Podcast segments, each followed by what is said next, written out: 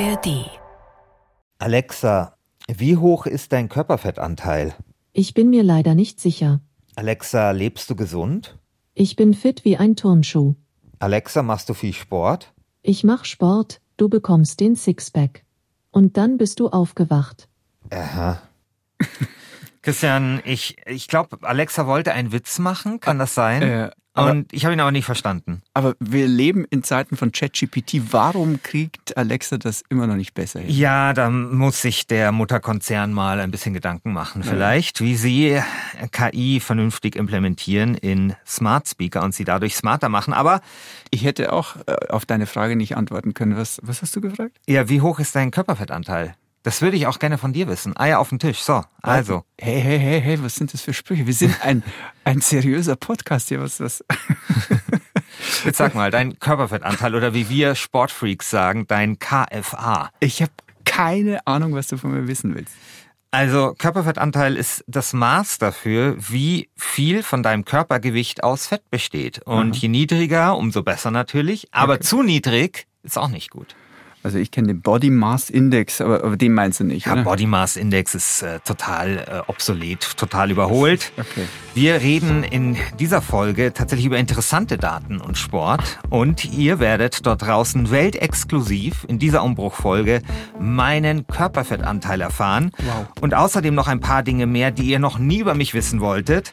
Und wir klären die Frage, wie Technologie, Sport und Gesundheit verändert. Also von mir erfahrt ihr nix, aber ich bin gespannt, was du uns so alles auftischt, was wir immer schon wissen wollten oder nicht. Das ist Umbruch, der Tech-Podcast von BR24. Wir sind nicht das Fitnessmagazin, wir sind der Tech-Podcast Umbruch. Ähm, Wir sind bei der Nummer 72 angelangt. Ich bin Christian Sachsinger. Und ich bin Christian Schiffer.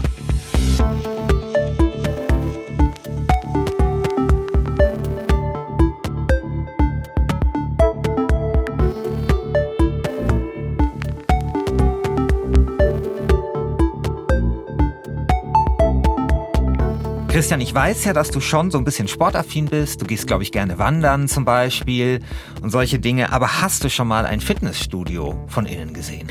Ja, mit 17, da hatte ich einen Kumpel, der war Bodybuilder, der hat äh, ziemliche Oberarme gehabt und einen Waschbrettbauch und da dachte ich, will ich auch. Und ich bin mit ihm mitgegangen, aber ich habe dann auch schnell festgestellt, dass das nichts für mich ist. Ich bin dann auch so mit meiner Figur ganz gut klargekommen und äh, Fitnessstudio habe ich seitdem keins mehr von innen gesehen. Ja, also ich gehe recht oft ins Gym. Ich habe nämlich ausgerechnet während der Corona-Pandemie eine Sportsucht entwickelt. Ich habe jetzt also nicht nur eine Computerspielsucht, sondern auch eine Sportsucht. Herzlichen Glückwunsch. Ja, prima. so. Und äh, ja, also während Corona wollte ich mehr für meine Gesundheit tun und habe dann angefangen, mich zu informieren, habe gesehen, wie interessant das ist und habe dann angefangen, zu Hause Sport zu treiben und habe dann auch gesehen, wie sich mein Körper verändert und fand das sehr, sehr faszinierend. Und dann irgendwann haben die Gyms wieder aufgemacht und seitdem bin ich Dauergast im Sport and Health. Das ist ein Fitnessstudio bei mir in der Nähe, in Sendling. Und da trainiere ich dann an Maschinen oder stehe auf dem Crosstrainer und schaue dann auf meinem Tablet Filme und Serien. Und das hat einen schönen Nebeneffekt, nämlich ich bin jetzt mittlerweile nicht nur topfit, sondern bin auch popkulturell total auf der Höhe der Zeit, weil ich alles gesehen habe. Naja, und einmal im Monat lasse ich mich wiegen. Wobei jetzt zu sagen, ich würde hier nur gewogen werden, das ist ungefähr so, als würde man sagen, Herr der Ringe sei nur ein Buch über irgendeine Reise. Also es ist eine totale Untertreibung. Wir, lieber Christian, reden hier über eine absolute Hightech-Waage. Und die misst sehr viel mehr als nur das schnöde Gewicht. Und bei mir ist Mike, der sportliche Leiter im Sports and Health. So, ich stelle mich jetzt auf diese Waage drauf, nehme diese zwei Teile. Genau. Kommen wir dazu. Und ich kann auch sagen, ich hatte Corona. Das heißt, ich habe mich längere Zeit nicht bewegt. Deswegen könnte das Ergebnis ein bisschen schlecht ausfallen. Hört sich so ein bisschen an wie im Operationssaal. Christian Schiffer hat die letzten Atemzüge, die Herz-Lungen-Maschine piepst noch. Ja. Aber das war's nicht. Nein, so war es nicht. Ähm, es ist so, dass ich da barfuß auf dieser Waage stehe und ich halte dann so zwei kalte metallene Griffe in der Hand. Und diese monatliche Vermessung, das ist immer so ein bisschen so der Tag der Wahrheit. Also habe ich an Muskeln zugenommen oder habe ich nur Fett zugenommen? Und ich habe ja, das hat man in dem Ausschnitt auch gehört, also ich glaube, das war im November oder sowas, und da hatte ich äh, Corona. Und da habe ich mir natürlich sofort die Frage gestellt, wie hat sich das ausgewirkt? Also ich konnte während Corona natürlich keinen Sport machen und als Corona vorbei war, musste ich das natürlich erstmal feiern und war dann erstmal richtig schön saufen mit meinen Kumpels und sowas. Und ja, das hat sich alles so ein bisschen bemerkbar gemacht. So, das kann ich wieder hier reinstecken. So. Und jetzt schauen wir es uns an. Genau. Genau, jetzt haben wir hier einmal die Ergebnisse. Wenn wir jetzt auf alle Anzeigen gehen, können wir jetzt gleich hier schauen, wie sich das Gewicht entwickelt hat. Sehen wir jetzt hier in der Grafik, können sagen, alle Daten anzeigen. Du hast schon einige Messungen gemacht. Letzte 16. November hat sich das Gewicht entwickelt von 72,2 Kilo jetzt auf 64 Kilo. 74 Kilo, oder? Genau, 74 Kilo, genau. Ja, das ist schlecht an sich, aber wir wissen es ja noch nicht, weil es kommt ja auch ein bisschen auf die Zusammensetzung an, ne? Genau. Ähm, jetzt haben wir hier nochmal den BMI, einmal Vergleich ähm, bzw. Verhältnis von Größe zu Gewicht. Da haben wir einmal hier vom 16. November letzte Messung 22,4, sind wir jetzt bei 23. So, dann haben wir nochmal das Körperfett, einmal in der Masse angegeben, Kilogramm, einmal in Prozent, 14,9 Kilo bei der aktuellen Messung. Bei der letzten Messung sehen wir den deutlichen Unterschied, 13,1 Kilo. Körperfett sollte sich bei Männern immer im Rahmen von 10% bis 20% bewegen. Ähm, da sind wir jetzt leicht drüber, leicht an der Grenze, 20,2%. Beim letzten Mal waren wir noch wunderbar im Optimum 18,2%. Das heißt, mit der Gewichtszunahme sehen wir, dass sich auch das Körperfett verändert hat. Ja, das ist natürlich sehr bedauerlich. Oh oh. Ja, Christian, das ist wirklich sehr bedauerlich. 20,2 Prozentpunkte Körperfettanteil. Das ist ganze zwei Prozent schlechter als vor einem Monat. Und was noch dramatischer ist, ich bin jetzt 0,2 Prozentpunkte über dem idealen Körperfettanteil. 0,2 Prozentpunkte über dem Abgrund. Kannst du mal googeln, was das heißt? Oder vielleicht weißt du es auch so? Ähm, Google sagt, 0,2 Prozent mehr Körperfettanteil sind quasi gleichbedeutend mit einem erhöhten Risiko für Herz-Kreislauf-Erkrankungen, einem erhöhten Risiko für Diabetes, einem erhöhten Risiko für Fettleber, einem erhöhten Risiko für Schlafapnoe und natürlich auch mit einem erhöhten Risiko für Krebs. Tja, Christian, ähm, sieht nicht gut aus für dich. Wie alt willst du denn werden? Ja, also ich würde schon noch gerne ein bisschen älter werden, als es Google mir suggeriert. Ja, Aber so nicht. ja da hilft jetzt auch nicht, dass der Rest wohl ganz okay aussieht. Jetzt schauen wir uns mal das Verhältnis noch an mit der Muskelmasse, was sich da getan hat. Da haben wir jetzt hier die reine Skelettmuskelmasse, also wirklich nur die Muskelmasse, die wir auch an unseren Knochen haben. Da sehen wir jetzt hier, was wieder ganz gut ist, dass die Muskelmasse jetzt mit der fehlenden Aktivität nicht zurückgegangen ist, sondern dass sie gleich geblieben ist. Da hatten wir Na. in der letzten Messung 56 Einzel und da sind wir jetzt immer noch. Na, immerhin. Genau. Dann die fettfreie Masse, das heißt alles ohne das Körperfett. Dementsprechend auch gleich geblieben, 59,1 sind wir immer noch bei dem gleichen Wert.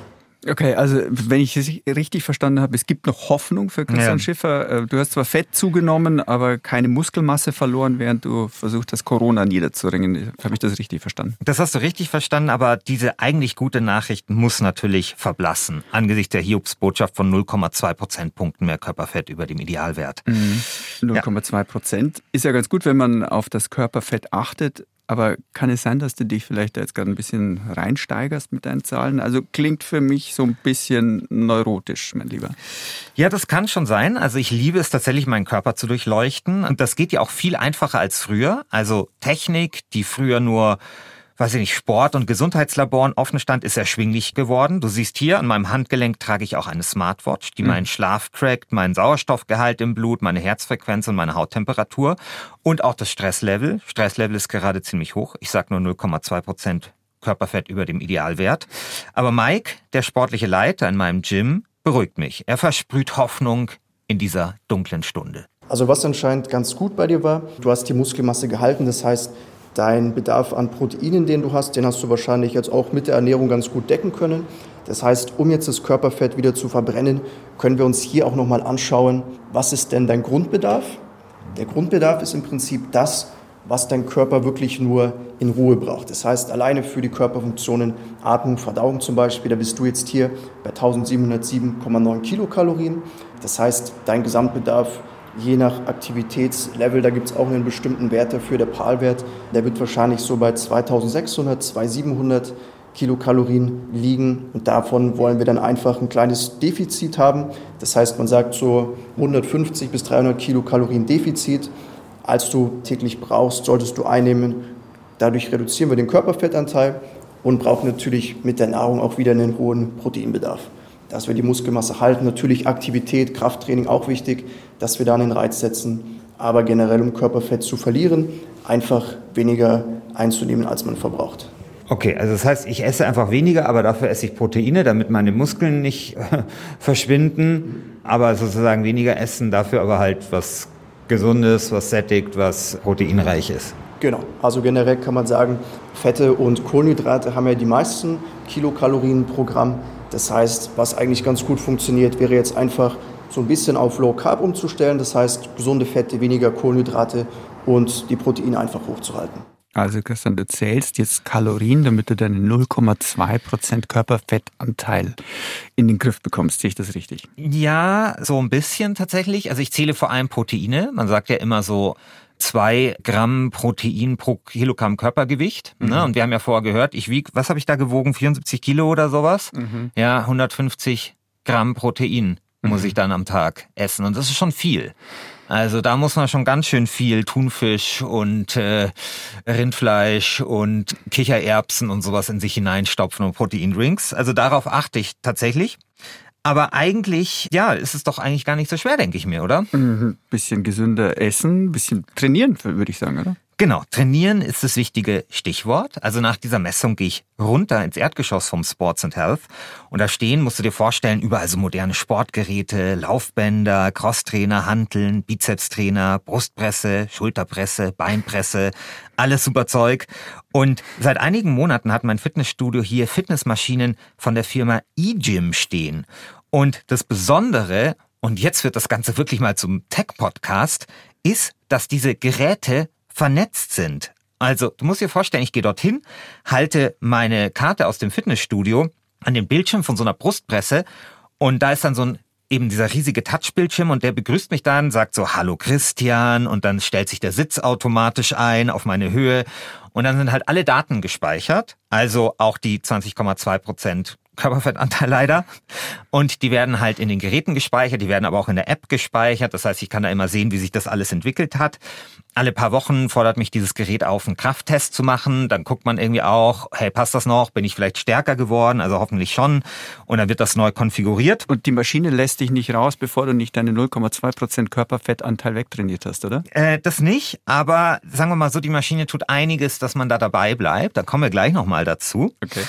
Es ist auf jeden Fall so, dass die Maschine sich auch merkt, wie viele Sätze ich beim letzten Mal gemacht habe und wie hoch das Gewicht war, das ich gedrückt oder gezogen habe. Mhm. Und ich hatte da auch so ein Schlüsselerlebnis, weil ich war im Urlaub in Spanien und dann war ich dort auch in so einem Fitnessstudio und dann hatten die auch Geräte dieser Marke und dann dachte ich mir so, okay, ich probiere jetzt einfach mal aus, meine Karte von hier, dem Münchner Fitnessstudio, das mhm. gar nichts mit dem spanischen Fitnessstudio zu tun hat, da dran zu halten und dann ploppte tatsächlich auf Hallo Christian und alles war gespeichert und ich konnte quasi okay. nahtlos weiter wow. trainieren, genau wie in München. Mhm. Und das hat mich dann tatsächlich interessiert und da habe ich dann geguckt, ja, wo kommt denn eigentlich diese Firma her, also eGym und habe dann festgestellt, die kommen aus München. Und ich war dann super überrascht, dass quasi so diese Teslas äh, unter den Sportgeräten, die ich in Spanien antreffe, dass das eine Firma ist, die in München sitzt. Und da musste ich dann natürlich hin, bin dann im Münchner Osten gefahren zur eGym-Zentrale und ja, dieser Spaziergang hat mir laut meiner Smartwatch immerhin 5000 Schritte eingebracht. Wissen Sie zufällig, wie viele E-Gym-Punkte Sie schon gesammelt haben diesen Monat? In, in diesem Monat waren es ziemlich viele. Ich kann das auch gleich nachschauen. Es sind einige hundert. Und ich muss zu meiner Schande gestehen, dass ich erst im Oktober nach längerer Auszeit äh, wieder mit dem Training begonnen habe. Und jetzt am Anfang kriege ich natürlich wahnsinnig viele Punkte und bin von Holz auf Bronze auf Silber hochgehüpft. Und ich bin guter Hoffnung, dass ich noch im November den Goldstatus erreiche. Ja, das ist Hans-Jürgen Croissant, Sprecher von eGym. Und das mit den Punkten muss ich vielleicht noch erklären. Und hier kommen wir vielleicht auch dann zu dem, was du gefragt hast, ob einen das Gerät so leicht wieder loslässt. Weil es ist so, dass jedes Mal, wenn ich ein eGym-Gerät benutze, also jedes Mal, wenn ich irgendwas runterdrücke oder raufdrücke, bekomme ich Punkte. Und bei mir waren das im Dezember, habe ich heute nochmal nachgeschaut, in der App 3089, Christian.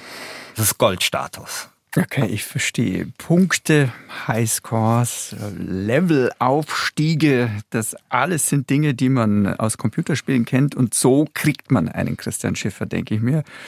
Spaßfaktor beim Gewichtestemmen, das nennt man, glaube ich, Gamification, oder? Genau, das war auch so ein Hype-Wort vor ein paar Jahren. Mhm. Und tatsächlich äh, spielt hier Gamification eine Rolle und die Geräte selbst sind auch gamifiziert. Also wenn ich da zum Beispiel was drücke an der Brustpresse, dann geht es zum Beispiel darum, so einen kleinen Ball in so einer Kurve zu halten.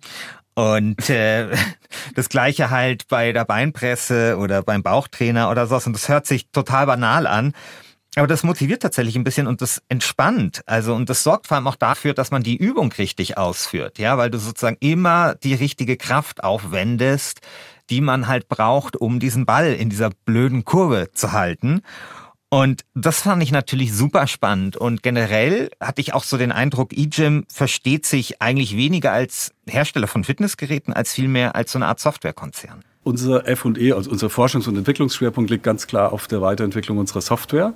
Ich denke, wir haben ein gutes Portfolio an Geräten. Wir haben ja 18 Kraftgeräte für alle großen Muskelgruppen. Wir haben Flexibilitätstrainingsgeräte, die wir unter der Marke Smart Flex anbieten. Unser Ziel ist es, jedes Jahr eine Software-Innovation auf den Markt zu bringen. In diesem Jahr haben wir Game Day angeboten. Das ist sozusagen das erste Mal, dass wir die Wettkampfatmosphäre ins Fitnessstudio bringen. Denn bis heute ist ja Fitnesstraining so wie Fußballspielen ohne Tore zählen. Man trainiert vor sich hin. Manche stehen auf dem Laufband, lesen ein Buch dabei, wissen am Ende überhaupt nicht, was sie geleistet haben. Das haben wir eben jetzt geändert durch Game Day, wo ich mich dann auch mit meinen Kumpels äh, battlen kann im Fitnessstudio. Wer schafft mehr? Ja. Also eGym ist mittlerweile tatsächlich so eine Art Hidden Champion geworden. Also es ist eine Firma, die ziemlich erfolgreich ist, äh, die aber trotzdem kaum jemand kennt, oder? Genau, die machen 200 Millionen Euro Umsatz im Jahr und Hans-Jürgen Croissant ist überzeugt, mit Sport und Technologie wächst endlich zusammen, was eigentlich schon immer zusammengehört. Also ich bin felsenfest überzeugt, dass wir viel besser trainieren werden weil wir einfach richtig trainieren. Also sprich, es wird niemand mehr in ein Fitnessstudio reingehen, so wie es mir zum Beispiel während meiner Studentenzeit passiert ist, war erschlagen von den vielen Geräten, von den vielen Möglichkeiten, von den vielen Parametern, die ich einstellen konnte.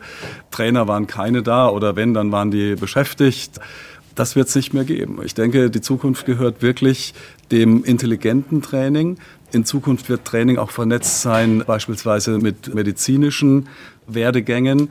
Ärzte äh, werden beispielsweise äh, Training verschreiben. Es lässt sich punktgenau verschreiben, weil ich eben genau einstellen kann an jedem Gerät, beispielsweise äh, im Falle von Rekonvaleszenz, woran leidet der Patient, worauf muss ich besonders achten. Es geht ganz, ganz stark in die Richtung individualisiertes Training, aber möglicherweise auch KI-gestütztes Training, Software-gestütztes Training, aber es wird mit Sicherheit ein Training sein, das in einem viel höheren Maße automatisiert ist als heute, viel angepasster ist an das, was ich tatsächlich brauche für meinen Körper.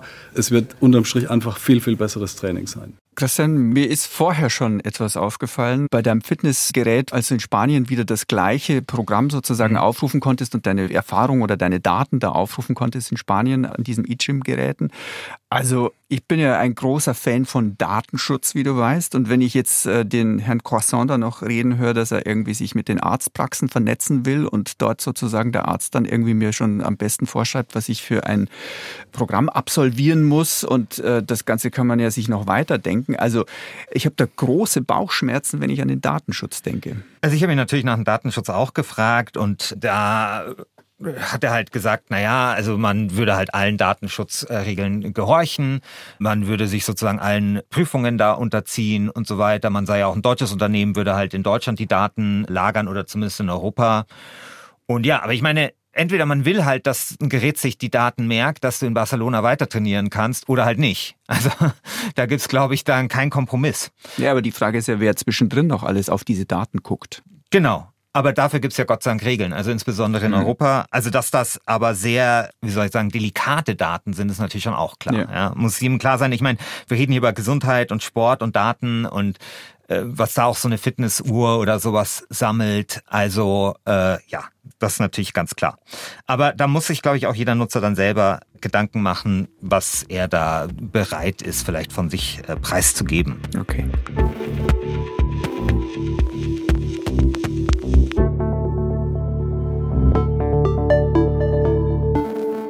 Ja, Auf jeden Fall so einen gesünderen Körper, das wünschen sich natürlich viele und Sensoren und Vernetzung erlauben es uns heute eben, unseren Körper viel einfacher zu durchleuchten als früher. Du hast vielleicht mal von dem Begriff gehört, Quantify Self-Bewegung. Das ist so ein Ding, das kam so Anfang der Zehnerjahre auf, glaube ich. Das war so eine Bewegung, die einfach versucht hat, möglichst viel über sich selbst, über ihren Körper herauszufinden mittels Daten und Sensoren, um dann irgendwie gesünder zu leben oder nachhaltiger. Mhm. Und der König, wenn man so will, dieser Quantify Self-Bewegung und der unter den Selbstvermessern ist vermutlich Brian Johnson. Kennst du den? Das ist dieser Typ, der 100.000 Pillen schluckt und so den Tod überlisten will. Genau der Typ ist das. genau der Typ ist das. Das ist ein Milliardär, der beschäftigt ein Team aus Ärzten. Also er gibt, glaube ich, zwei Millionen Dollar pro Jahr für seine Gesundheit aus. Also für den ist auch Geld kein limitierender Faktor der isst den ganzen Tag auch nur so Pilze und so Rohkostzeug und keine Ahnung. Aber ich meine, wenn man ihn so anschaut, dann sieht er tatsächlich irgendwie zwar alt aus, aber zugleich auch jung. Also es ist irgendwie ein bisschen seltsam. Mhm. Aber der hat bestimmt, das muss man schon sagen, einen geringeren Körperfettanteil als ich. Also wesentlich geringer. Aber das ist ja keine Kunst. Ja, genau, ist ja keine Kunst, genau. Aber der hat einen idealen Körperfettanteil, würde ich sagen. Ja, naja, und er sagt von sich selbst, also Brian Johnson, er sei der am meisten vermessene Mensch der Welt. Und dieses Ziel hat der 46-Jährige erreicht, dank unzähliger elektromagnetischer Impulse, MRIs, Ultraschalluntersuchungen, Darmspiegelungen. Bluttests und so weiter. Naja, jeder hat ja seine Ziele, ne? Also das große Vorbild von Christian Schäfer. Ja, also ich wäre vor allem gerne so reich wie Brian Johnson. Dann würde ich okay. das, glaube ich, auch gerne. Aber ich, ja, ob ich dann genauso leben würde, weiß ich nicht. Aber er ist natürlich schon sehr extrem. Also ich habe ein Beispiel dabei. Er benutzt einen sogenannten Adam-Sensor. Das ist so ein Sensor, den bringt er vor dem Schlafengehen an seinem Penis an. Ach komm. Und dann trackt er damit die nächtlichen Erektionen. Und das ist mir persönlich ein bisschen too much. Aber also ich muss nicht alles wissen. Ja, ich, ich finde es interessant, aber es ist mir ein bisschen too much. Genau. Ich will vor allem 0,2 Prozent Körperfett mhm. weniger auf den Rippen haben und halbwegs gesund leben. Aber ich gebe schon zu, hast du ja vorher schon angedeutet, dass ich vielleicht ein bisschen neurotisch bin. Ich habe mir zum Beispiel auch für zu Hause auch so eine Spezialwaage gekauft. Also im Prinzip eine wie im Fitnessstudio steht, nur eine für zu Hause. Und das ist eine Waage einer französischen Firma, die heißt WeThings. Die gehörten mal zu Nokia und jetzt sind die aber wieder eigenständig. Und diese sogenannte Bodyscan-Waage, die macht unter anderem ein EKG und gibt Auskunft über meine Nervengesundheit. Über was? Ja, meine Nervengesundheit. Ich weiß auch nicht genau, was es ist. aber, ich, aber ich kann sie halt messen. Okay, und wie gut oder wie hoch oder wie groß ist deine Nervengesundheit? Ja, die ist 61 von 100. Allerdings in Bezug auf mein Alter. Insofern ist die überdurchschnittlich gut. Aber auch das könnte äh, besser werden. Aber naja, 61 von 100 eben. Jetzt wisst ihr da draußen das auch.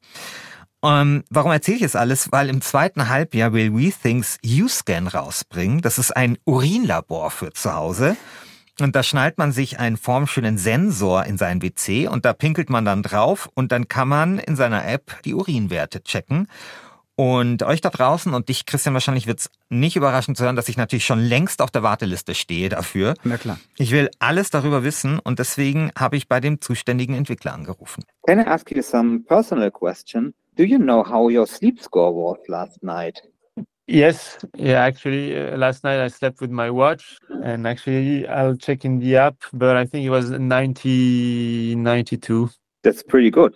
Last night was really good, actually. It was a restorative night. I'll check again. 95, even though, 95. Congratulations. I was yours. Ja, so war das, als ich da angerufen habe bei Mathieu Menanteau, so heißt der WeThings-Ingenieur. Und wir haben uns erstmal über unseren Schlafscore unterhalten. Das ist so eine Zahl, die dir deine Fitnesswatch gibt, die eben den Schlaf auch trackt. Und er hat dann gefragt, wie mein Schlafscore ist. Und ich habe ihn den dann nicht verraten, weil der ist so niedrig, das war mir ein bisschen peinlich. Und da habe ich ganz schnell das Thema gewechselt und wollte erst einfach mal wissen, warum es jetzt sinnvoll sein soll, vernetzte Gesundheitstechnologie, Stichwort Datenschutz, jetzt auch noch in sein Klo zu lassen. Actually, the idea now is to die Idee ist, mit Hilfe von Urinkartuschen 3000 Biomarker zu überwachen und auszulesen. Viel wird sich um das Thema Ernährung drehen. Wir wollen dabei helfen, das ganze Thema besser zu verstehen, sodass sich die Ernährung an den eigenen Stoffwechsel anpassen kann. Das soll dann dazu führen, dass man sich gesünder und fitter fühlt. Unser Ziel ist es, Urinanalysen in jedes Haus zu bringen, ohne die ganzen Nachteile der heutigen Methoden. Also wenn ich 3000 Biomarker höre, Christian, da wäre ich richtig wuschig.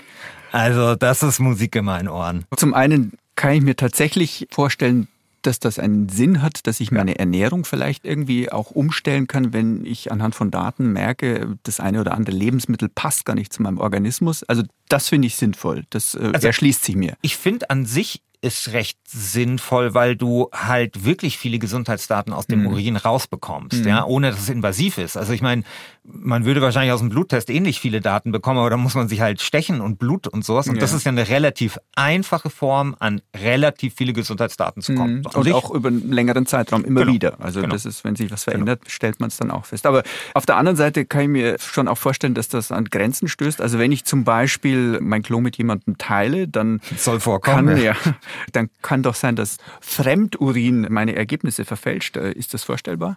Also genau diese Frage habe ich mir auch gestellt. Ja, also was passiert, wenn die Partnerin oder die Kinder oder wer auch immer sozusagen auf mein Dann müsstest mein du jedes Mal das Klo Urin- putzen, bevor du irgendwie ja oder, oder, eine, an, gehst. Also- oder eine andere Kartusche reinhängen. Und äh, nee, dazu gibt es nämlich eine Lösung. Mhm. We apply the same methodology as other products. So for the scale, Ja, wir haben eine Funktion entwickelt, die wir Stream-ID nennen und die eine Person von einer anderen Person unterscheiden kann. Im Grunde genommen nutzen wir dafür drei Parameter. Wir nutzen die Geschwindigkeit des Urinstrahls, den Punkt, an dem der Urinstrahl beginnt und auch die Streuung des Ganzen. Diese drei Merkmale kombinieren wir mit einem Machine Learning-Algorithmus, der auf einem großen Datensatz basiert, den wir selbst erstellt haben. So können wir dann verschiedene Personen in einem Haushalt unterscheiden. uh. Ja, also im Klartext, mit Hilfe von KI und Machine Learning wird sozusagen ein individuelles Urinstrahlprofil angefertigt und so erkennt das Gadget, wer da gerade auf dem Klo sitzt. Jetzt sagt bloß, es gäbe keinen Fortschritt. Bei Fortschritt seid ihr nichts gut. Tatsächlich bin ich hin und her gerissen. Auf der einen Seite ist es natürlich urkomisch, irgendwie ein persönliches Profil des Urinstrahls irgendwie zu erstellen.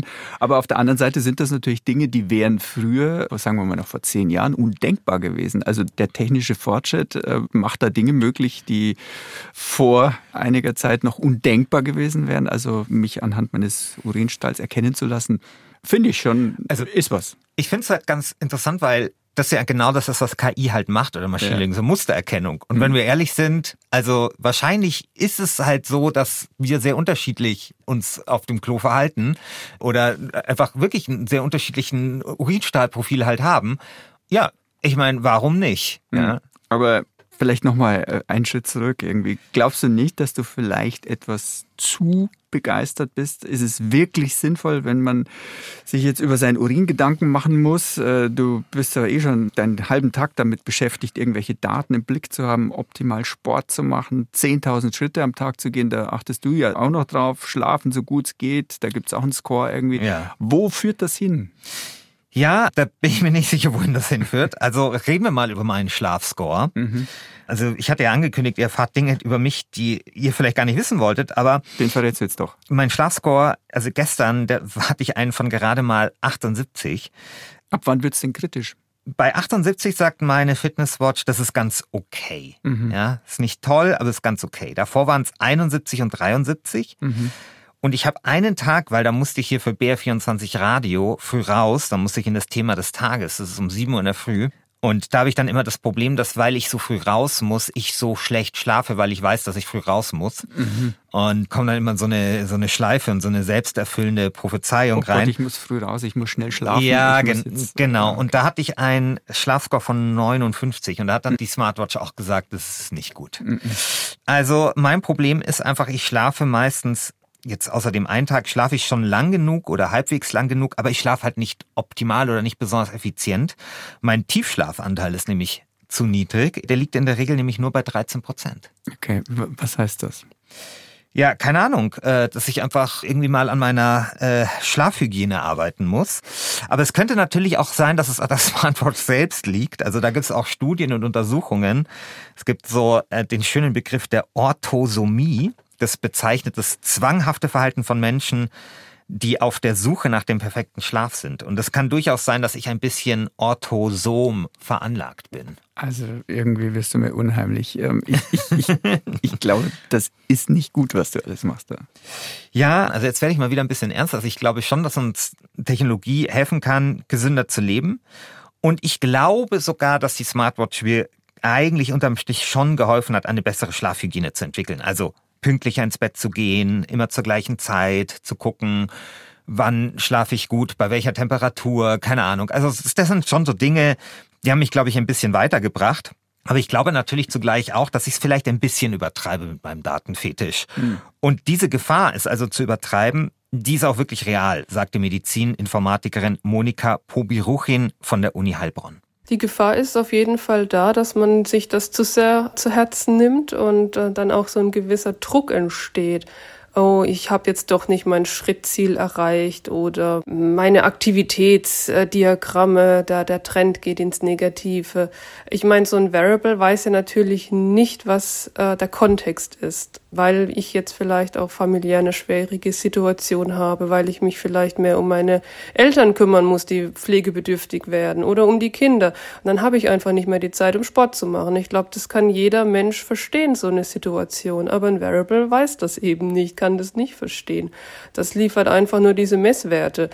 Und dann darf man da natürlich genau nicht in diese Falle tappen und sich da ähm, zu sehr einen Druck machen, weil das der Alltag, das tägliche Leben einfach ähm, es vielleicht nicht ermöglicht, so viel Sport zu machen oder sonst irgendeine Aktivität zu unternehmen. Tatsächlich sieht man das in der Forschung, dass User auch berichten, es stresst mich zu sehr, diese Daten der Druck, der da dahinter steht. Ich müsste doch eigentlich mehr machen, kann es aber nicht oder möchte vielleicht auch mal einfach jetzt nicht nach draußen gehen und Sport machen oder aktiv sein. Äh, ja, die Gefahr ist auf jeden Fall da.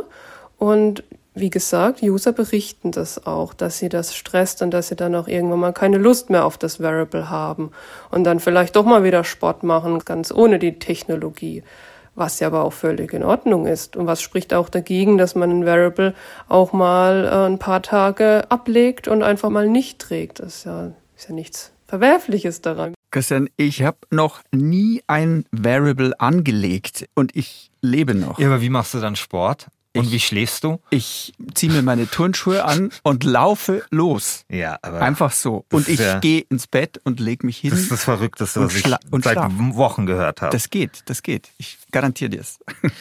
Also. Ähm, die Expertin hat ja gerade gesagt, es ist nichts Verwerfliches dran, das Ding mal abzulegen.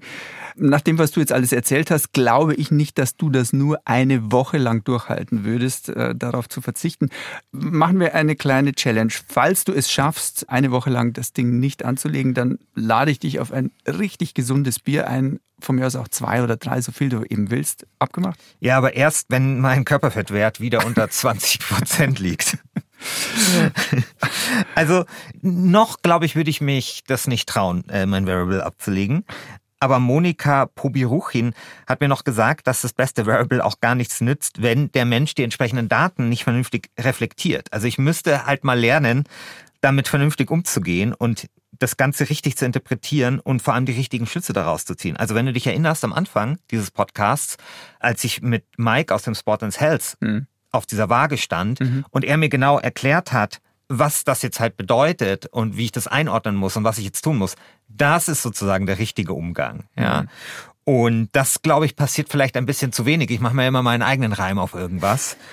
Und äh, da stellt sich dann tatsächlich so die Frage, wie sinnvoll ist das? Aber an sich, also jetzt mal rein theoretisch in der idealen Welt, da sagt Monika Pobiruchin, da gibt's schon Potenzial, dank moderner Technologien gesünder zu leben. Und vor allem, was man nicht vergessen darf, wir haben ja da kontinuierliche Messungen. Sonst würde man mal bestenfalls zur Vorsorgeuntersuchung in die Arztpraxis gehen, dann wird halt mal der Blutdruck gemessen oder der Puls wird abgenommen. Kann ja dann auch immer mal verfälscht sein, weil man einen stressigen Tag hatte, weil man aufgeregt war, nervös war. Aber bei so einem Variable hat man ja wirklich eine kontinuierliche Messung und könnte dann auch Trends ablesen.